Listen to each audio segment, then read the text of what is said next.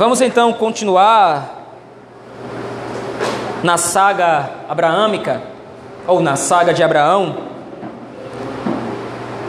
Peço que você abra a sua Bíblia no livro de Gênesis.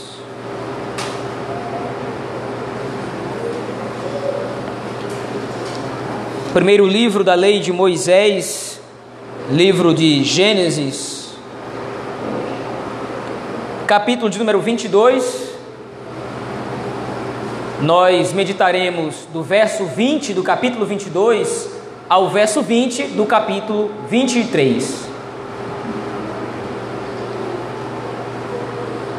Gênesis capítulo 22, verso 20 a Gênesis 23, verso 20.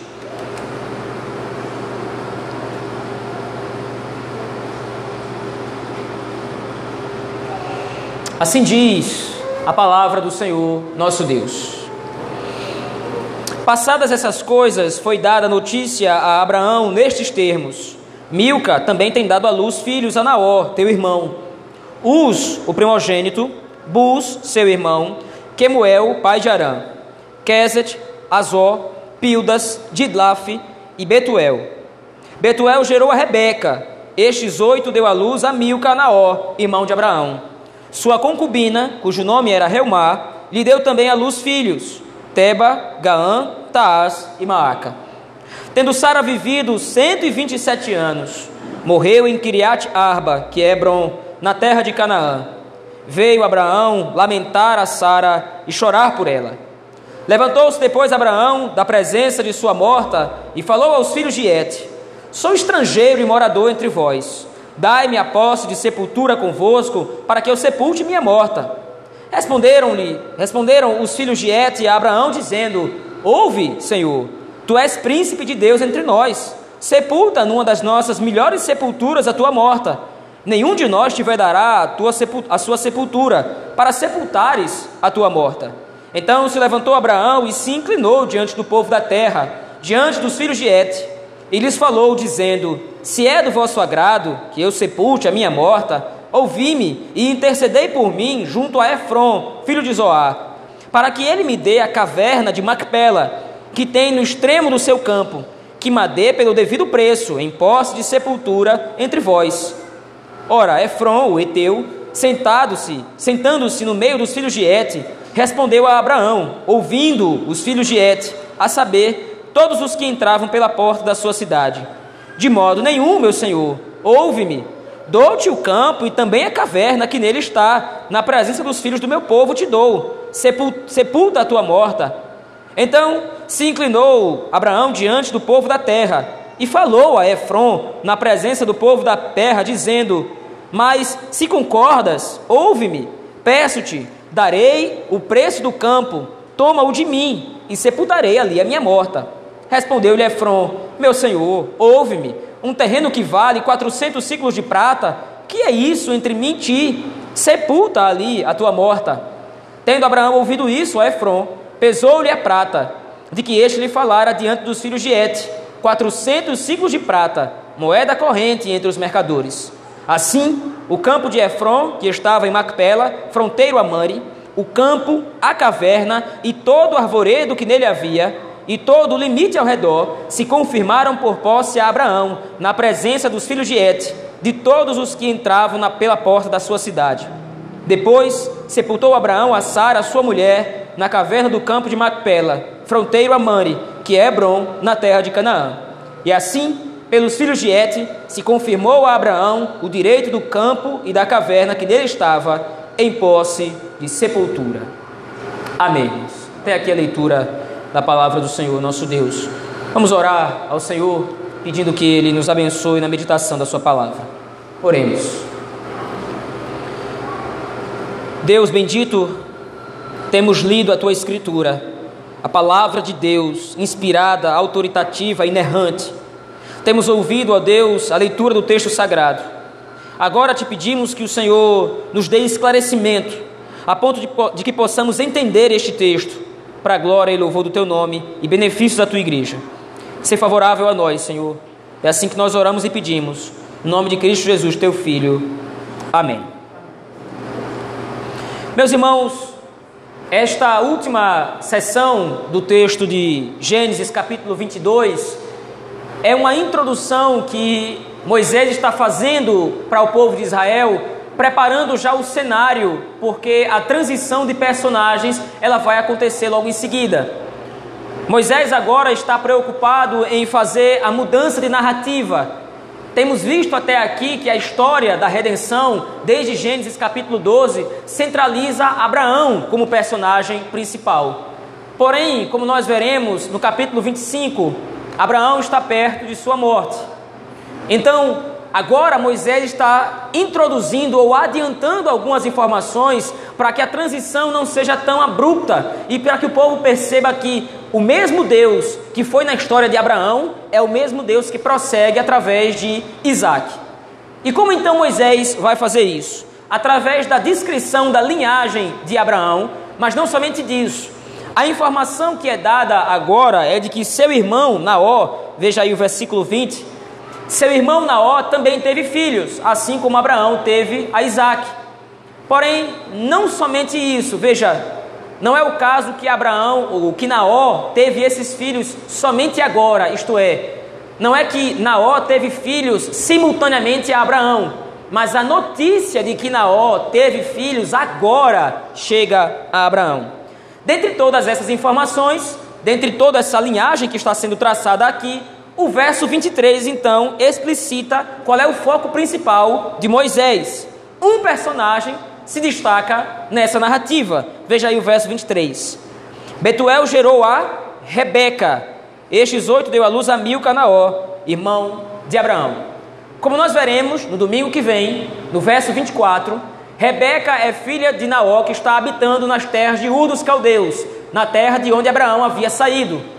E como nós sabemos bem, Rebeca será dada como esposa a Isaac, filho de Abraão. Então agora o autor está fazendo um adiantamento porque ele precisa introduzir todos os acontecimentos do capítulo 24 e capítulo 25. Então, agora Moisés está demonstrando que a linhagem que vem de Abraão, perpassando por Isaac, vai se perpetrar através de Isaac em seu casamento com Rebeca, como nós veremos no capítulo de número 24. Tendo feito então essa introdução, Moisés resume agora esse ponto e passa para o ponto seguinte, que começa então, ou que inicia o capítulo de número 23. Moisés vai fazer a narrativa agora da morte de Sara. Se nós levarmos em consideração a importância desse personagem para a história bíblica, se nós levarmos em consideração a importância de Sara para todo desenrolar da descendência prometida por Deus e do registro que Moisés faz aqui, há uma aparente discrepância no texto porque de toda a narrativa do capítulo 23, somente dois versos vão se preocupar em narrar de fato a morte de Sara: o verso primeiro e o verso segundo, como você pode ver à luz do texto. Mais uma vez é feito o resumo dos patriarcas com relação à longevidade ou à quantidade da sua vida. Lembre-se, geralmente se conta a idade dos homens. E com quantos homens esses homens, com quantos anos esses homens morreram, como nós podemos ver, por exemplo, através das listas do capítulo número 5 do livro de Gênesis. Porém, o fato de o autor bíblico estar descrevendo quantos anos tinha Sara demonstra a sua importância. Se ele está preocupado em dizer quantos anos Sara viveu, ele está querendo demarcar que este personagem é um personagem central na narrativa bíblica. Então ele diz que Sara, tendo vivido 127 anos, morreu em Kiriat Arba. Porém, no versículo 2, há uma explicação, um comentário do autor. Ele morreu em, ela morreu em Kiriat Arba, que é Hebron. O que acontece aqui é que Hebron seria o nome dessa localidade posteriormente. O povo de Israel conhece Kiriat Arba não por este nome, mas conhece então por Hebron. O comentário feito por Moisés aqui é para situar o povo de Israel dentro do conhecimento geográfico, mas serve também a outro propósito. Como nós veremos a seguir, vai haver uma grande negociação entre Abraão e os povos dessa cidade por causa de um lote de terra. E qual é o ponto em questão? Esse lote de terra deverá ser entregue a Abraão por possessão. Abraão quer comprar esse lote de terra. Mas veja, se nós lembrarmos bem, de toda a narrativa do Senhor, de toda a narrativa bíblica e todas as promessas do Senhor a Abraão, nós vamos nos lembrar que a aliança que o Senhor estabelece com seu servo leva em consideração dois itens principais. O primeiro, o primeiro item é o descendente prometido. Isaac representa o povo de Deus, representa a linhagem espiritual que descende de Abraão. O outro item que consta na promessa do Senhor a Abraão é a terra prometida.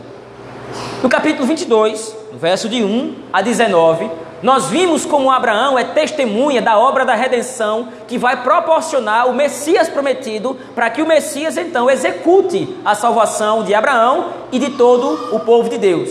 Então, o primeiro item da promessa divina já foi contemplado.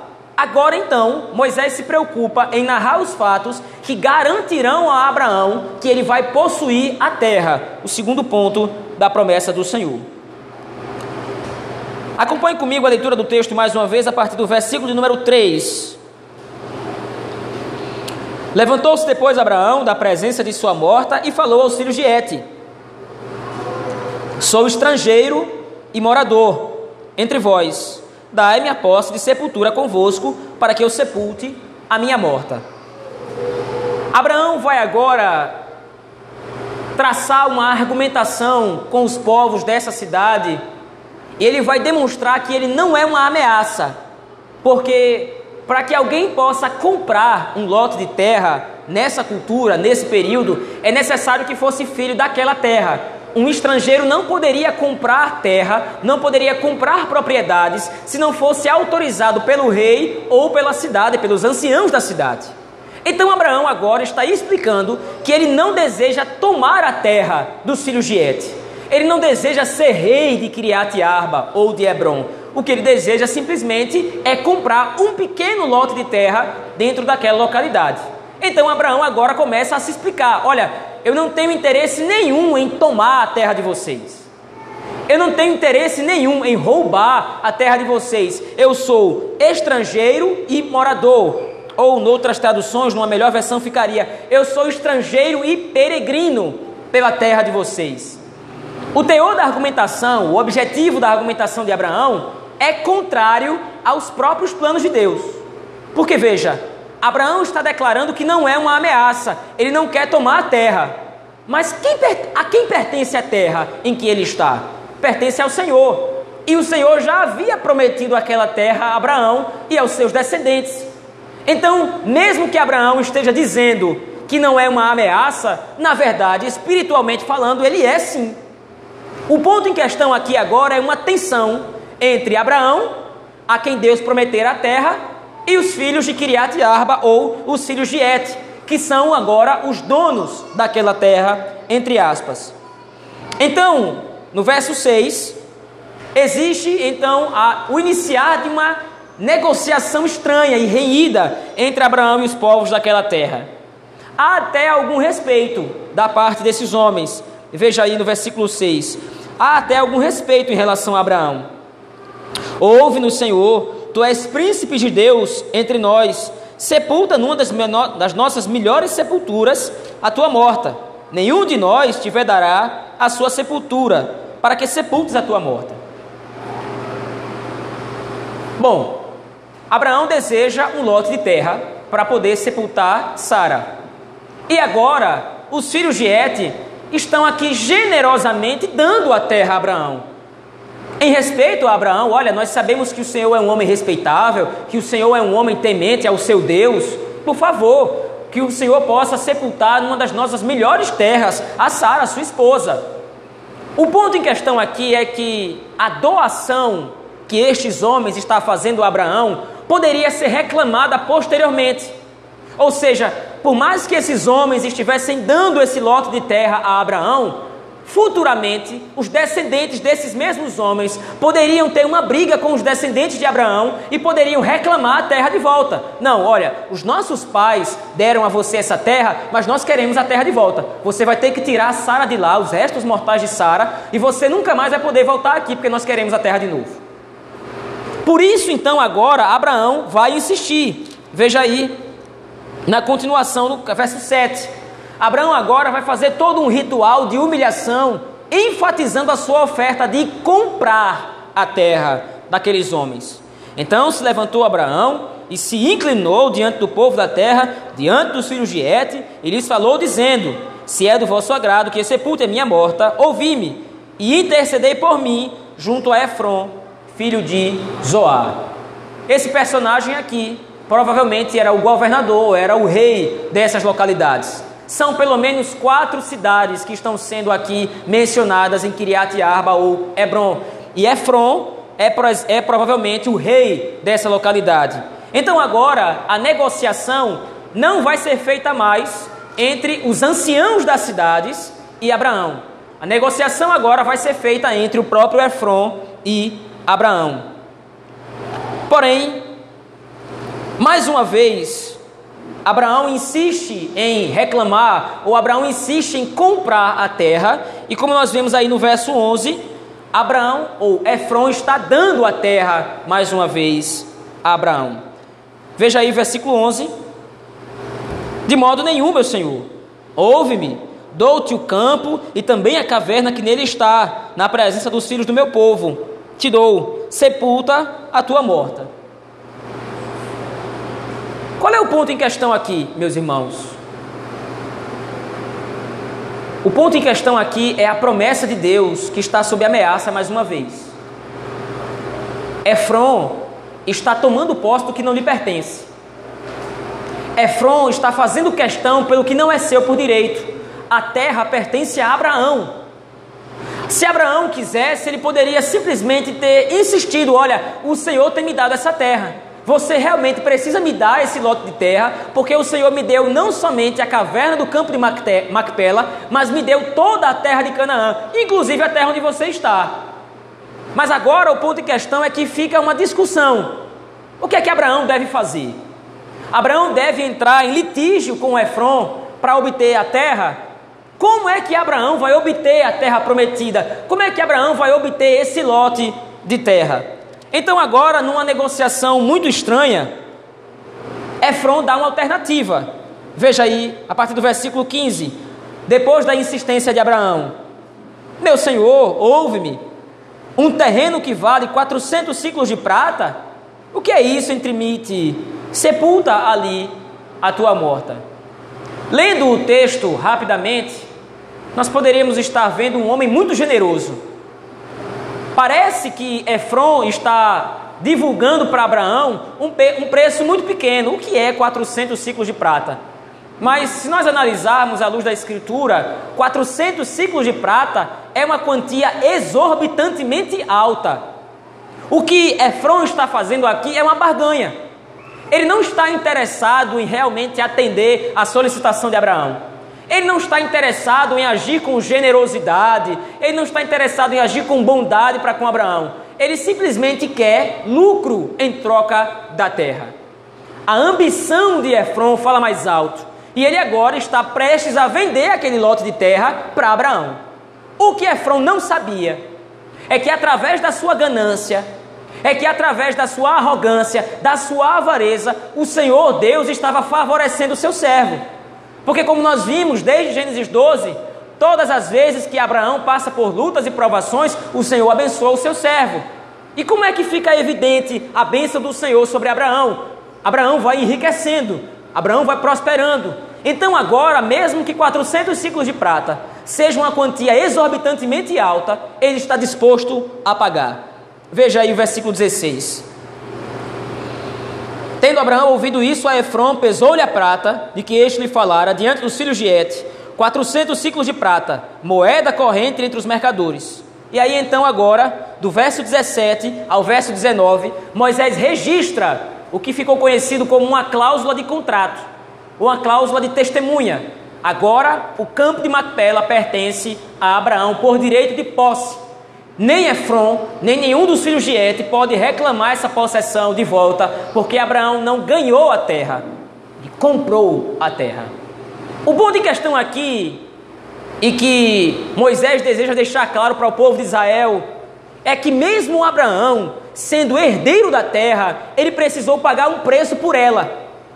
Mesmo Abraão, sendo o legítimo possuidor daquela localidade, ele teve de pagar um preço, ele teve de negociar com os povos daquela região para obter a terra prometida, a terra que o Senhor já lhe havia garantido.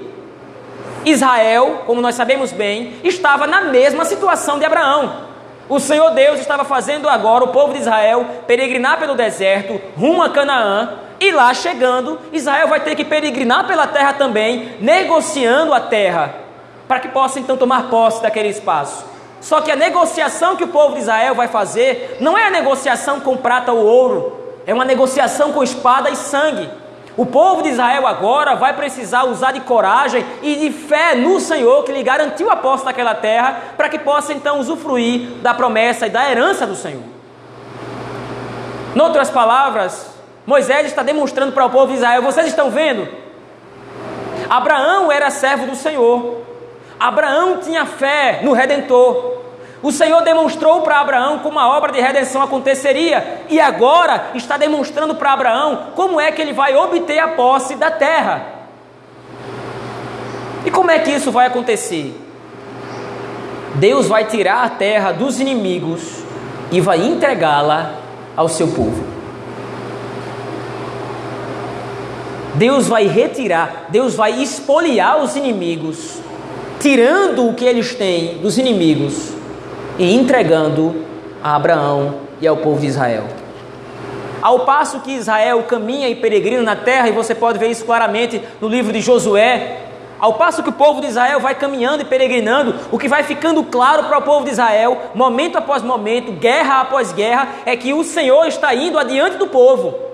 E ao passo que o Senhor vai adiante do povo, o Senhor vai logrando êxito nas suas vitórias, nas suas batalhas e vai expulsando os inimigos de Israel da terra, ao passo que o povo de Israel vai ocupando ela. A ideia de que Moisés agora está adiantando para o povo de Israel nessa narrativa de Abraão é exatamente isso. Vocês estão indo para uma terra estranha, e para que vocês obtenham a herança do Senhor, o Senhor vai tirar a terra daqueles povos e vai entregar nas mãos de vocês.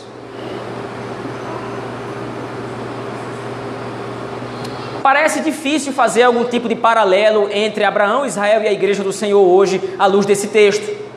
Nós não estamos negociando lote de terra com ninguém. Nós não estamos peregrinando pela terra de ninguém para conquistar a terra de ninguém. Mas lembre-se nós estamos sim numa espécie de peregrinação por esse mundo.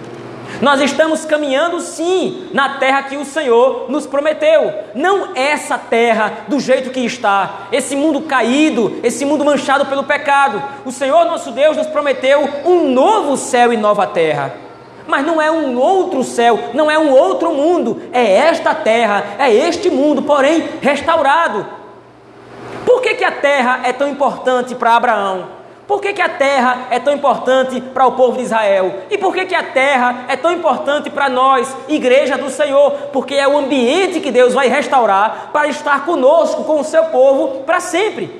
Aqui é o ambiente onde o Senhor vai cultuar conosco, onde o Senhor vai comungar conosco.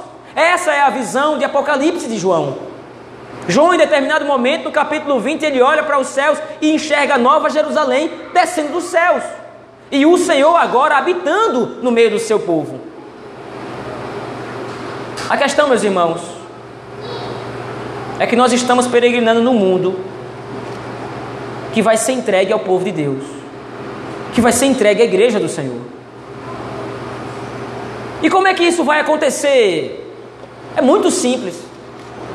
Da mesma forma como aconteceu com Abraão, e da mesma forma como aconteceu com o povo de Israel o Senhor vai favorecer o seu povo, tirando dos seus inimigos a terra e entregando aos seus herdeiros. Estamos peregrinando nesse mundo, acompanhando somente o desenrolar da história da redenção. Abraão viu no capítulo 22 como o Messias se sacrificaria em lugar do seu povo para lhe garantir a salvação. E agora Abraão, nessa negociação com Efron, está vendo mais uma vez como é que ele vai obter a posse da terra. Os inimigos de Deus, os inimigos do Senhor, aqueles que não se submetem ao seu senhorio, aqueles que não se submetem ao seu reinado, terão a terra tirada deles. O que acontecerá no juízo final nada mais é do que a expulsão dos ímpios de sobre a terra, para que a igreja do Senhor reine em paz, junto com Cristo.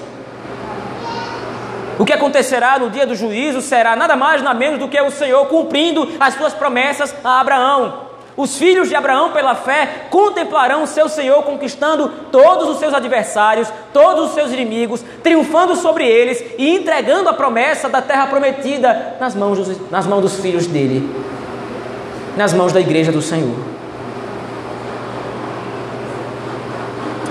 Estamos literalmente vendo em Gênesis 23 o fim da história.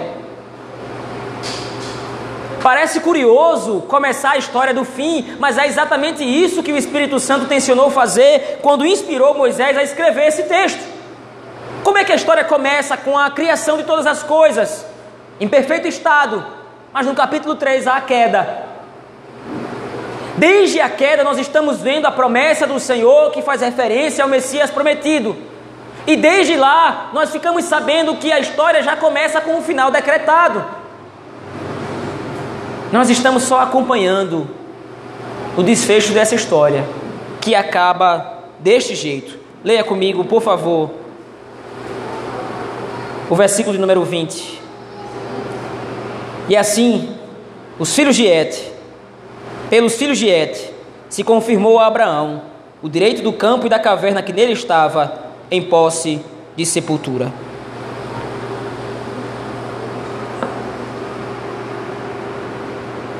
Abraão recebeu um pequeno símbolo da promessa do Senhor. Quando Abraão compra a terra do campo de Macpela, quando Abraão compra essa terra, esse lote pequeno em comparação à terra de Canaã, o Senhor está dando a ele um pequeno vislumbre. Está vendo, Abraão? Eu lhe favoreci dando esse pequeno lote de terra para que a sua fé fosse fortalecida ao ponto de enxergar que eu vou dar ao meu povo toda a terra. Meus irmãos, o texto de Gênesis, capítulo 22, do verso 20 a 23, verso 20, demonstra o final de todas as menções redentivas que Abraão recebe da parte do Senhor.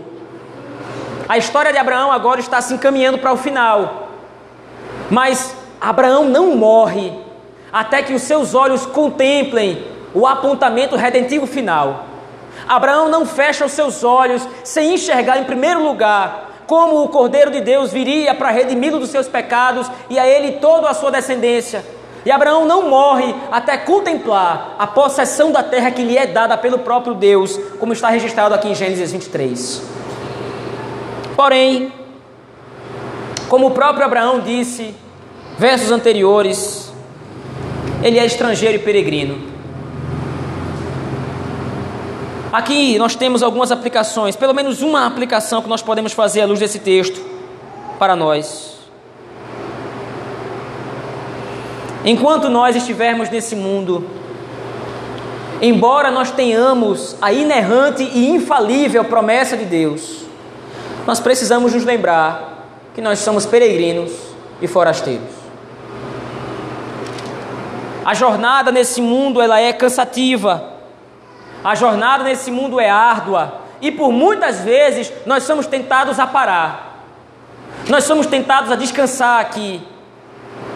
Os nossos pés calejados pela dificuldade da jornada, as tribulações da vida, tantas as coisas acontecem conosco e nos desestimulam muitas vezes de continuar lutando, de continuar peregrinando. Mas veja, Abraão era peregrino. Abraão era estrangeiro, Abraão era um forasteiro. Até perto de sua morte, aqui em Gênesis 22, ele não tinha tomado posse da terra toda. E Abraão morre sem tomar posse da terra. Mesmo ele tendo um pequeno lote na terra de Canaã, naturalmente não é a terra de Canaã inteira. Ele não viu com seus olhos a consumação da promessa, ele não viu o seu povo ou toda a descendência prometida habitar na terra de Canaã, terra que mana leite e mel, como será dito ao povo de Israel. Mas não é necessário que ele visse. O Senhor lhe dá fé suficiente para que ele espere.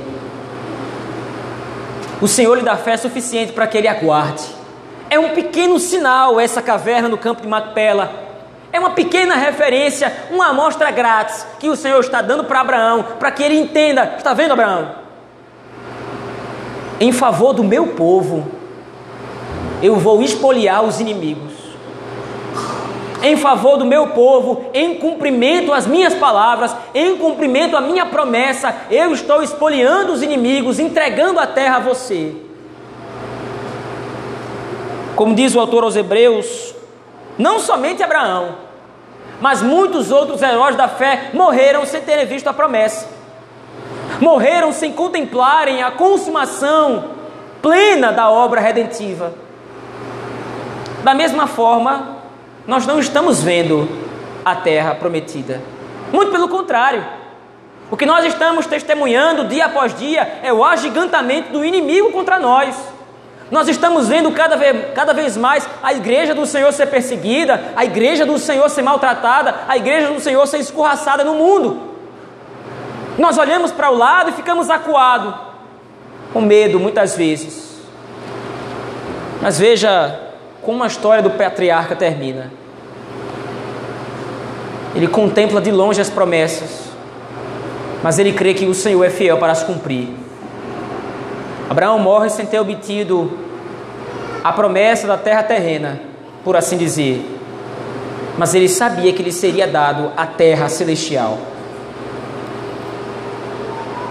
A igreja do Senhor peregrina na mesma terra que receberá por herança, terra que será tirada dos adversários de Cristo e entregue a ela mesma.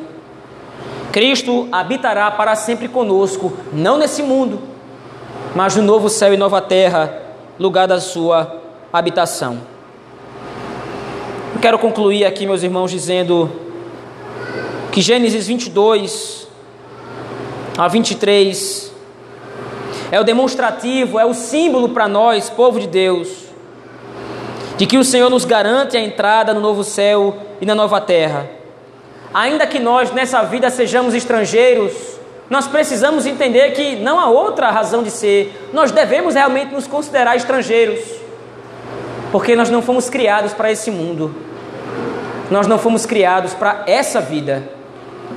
Nós fomos criados para o um novo céu e nova terra, na presença do Senhor. Vamos orar ao nosso Deus, meus irmãos. Pai de amor e de graça, nós te louvamos o nome, porque mediante a tua palavra nós podemos também ter a nossa fé fortalecida, assim como teve Abraão, nosso pai, de que o Senhor nos favorece. Embora os teus inimigos possam se levantar contra a igreja, embora a tua igreja possa enfrentar lutas e adversidades nesse mundo, nós sabemos bem à luz da tua palavra que somos peregrinos aqui. Sabendo, porém, que a promessa nos está reservada e está segura em Cristo. Promessa que nos garante o novo céu e nova terra. Assim como o Senhor prometeu a Abraão, nosso pai, o Senhor o fará.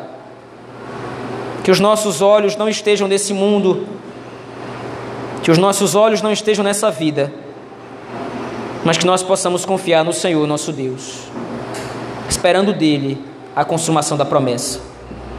Assim oramos no nome de Jesus Cristo, seu Filho por obra e poder do Espírito Santo, a Deus o Pai. Amém.